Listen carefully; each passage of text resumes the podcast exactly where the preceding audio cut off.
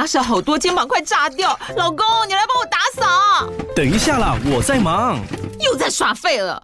我忙着找虎标红色万金油，帮你缓解肌肉酸痛啦。这瓶百年口碑，天然草本配方，含有温感肉桂，按摩更有效。剩下的家事交给我。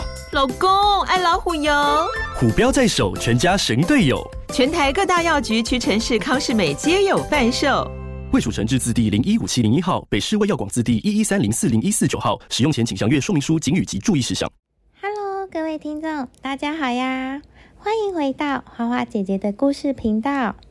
今天呢，在故事开始之前，花花姐姐想要先跟大家分享一些听众给花花姐姐分享的内容。听众生妈妈说，第一次听花花姐姐故事频道时，因为每一集短短的，可以让五岁跟三岁的孩子可以很有耐心的听完内容。而且内容很棒，声音很温柔，很好听，是一个很棒的节目。谢谢生妈妈的鼓励，这就是花花姐姐当初想要创立的花花姐姐故事频道的用意，让小朋友呢可以很轻松、很愉快的听完一个故事，同时也可以获得很多的知识。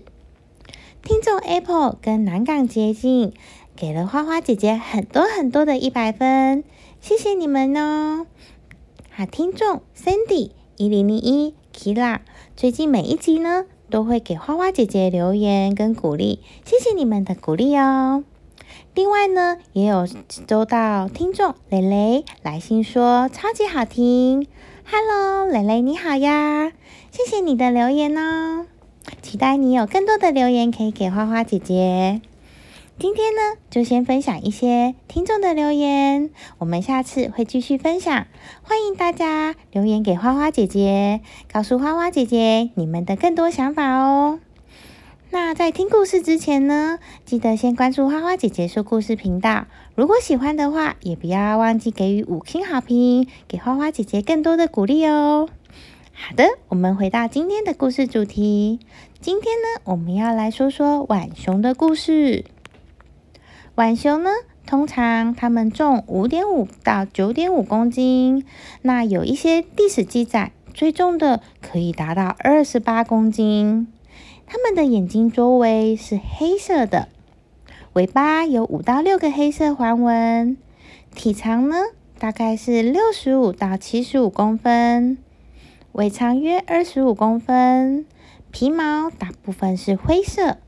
也有部分是棕色和黑色，也有罕见的白化种。浣熊是一个夜行性动物，杂食性，可以接受的食物有像是水果、昆虫、鸟蛋和其他小动物。野生的浣熊还会在水边把手伸进水中抓小鱼、小虾等猎物。它们不怕水，甚至呢很喜欢掉下。跳下水游泳呢。浣熊非常适应人类城市的生活，有一些族群还是以都市为栖地。生活在近郊的浣熊常会潜入人类住处偷窃一些食物，加上它们的眼睛周围有黑色条纹的透称特征，因此呢，有时候也会被称为小偷熊猫。浣熊的交配季节为一或二月，受天气的影响，在四或五月会产下幼子，一胎大约是四到五个。一般呢是住在树洞、地洞或是山洞中。幼崽呢在夏末会断奶，开始独立生活。浣熊它们不会冬眠，但是严寒的冬季是会躲起来的。浣熊一般。只能生活几年，野生的已知最长的寿命是十二年。浣熊呢，也可以当成宠物饲养，跟狗一样是有一些人性的。从小饲养的话，会比较听话。但是，毕竟浣熊是野生动物，也是有野性的哦。所以呢，如果没有足够的经验，就不建议饲养。我们可以去动物园去参观，或是去。嗯，看一下这些浣熊。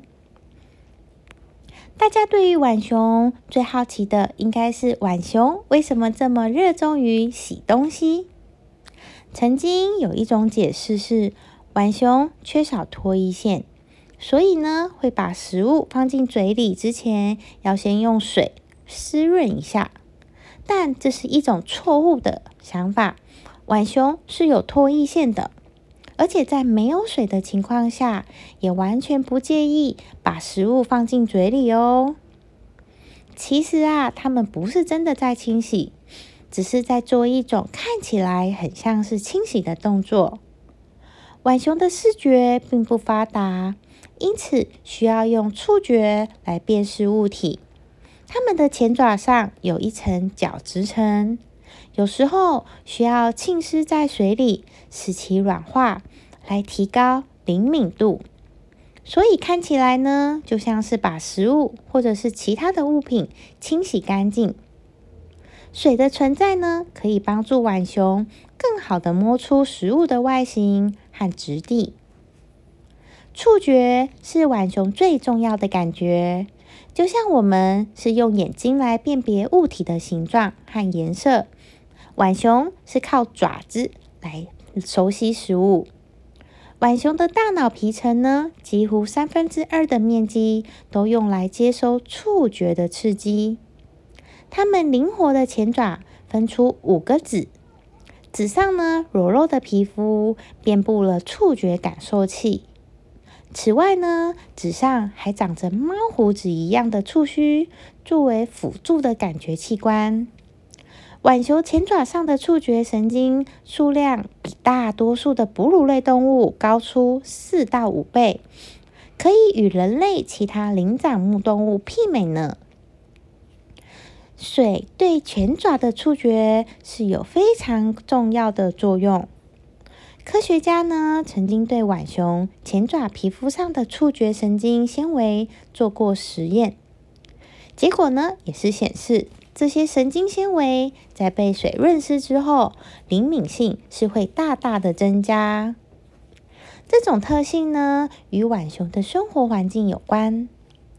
在自然界中，离开水源几百公尺，就会很难发现有浣熊的生活痕迹了。它们的捕食活动多数是在水中进行。浣熊的食谱非常的广泛。被称作是世界上最杂食的动物，鱼类啊、两栖类、各种小虫子、野果或是坚果，任何东西对浣熊来说都有可以吃的潜力。而作为夜行性动物的浣熊视力很差，所以呢，它们就需要一个灵敏而且又灵活的手来帮助它们分辨什么是真正的食物。生活在城市的浣熊呢，可以在人类的垃圾桶中找到丰富的食物，不用像在森林中一样捕食。但是这种清洗的动作作为固定行为模式被保留下来。受到水的讯号刺激，浣熊就会自动发出伸出前爪寻找食物动作的指令。有观察研究也显示。当城市中的浣熊得到的是水生食物，更有可能做出欣喜的动作哦。甚至在没有食物存在的情况下，只要见到水，特别是流动的水，浣熊就会想要把爪子爪子伸过去水里哦。下次去动物园时，可以特别观察一下浣熊洗食物的行为模式哦。今天的故事呢，我们就先说到这里，我们下次见啦，拜拜。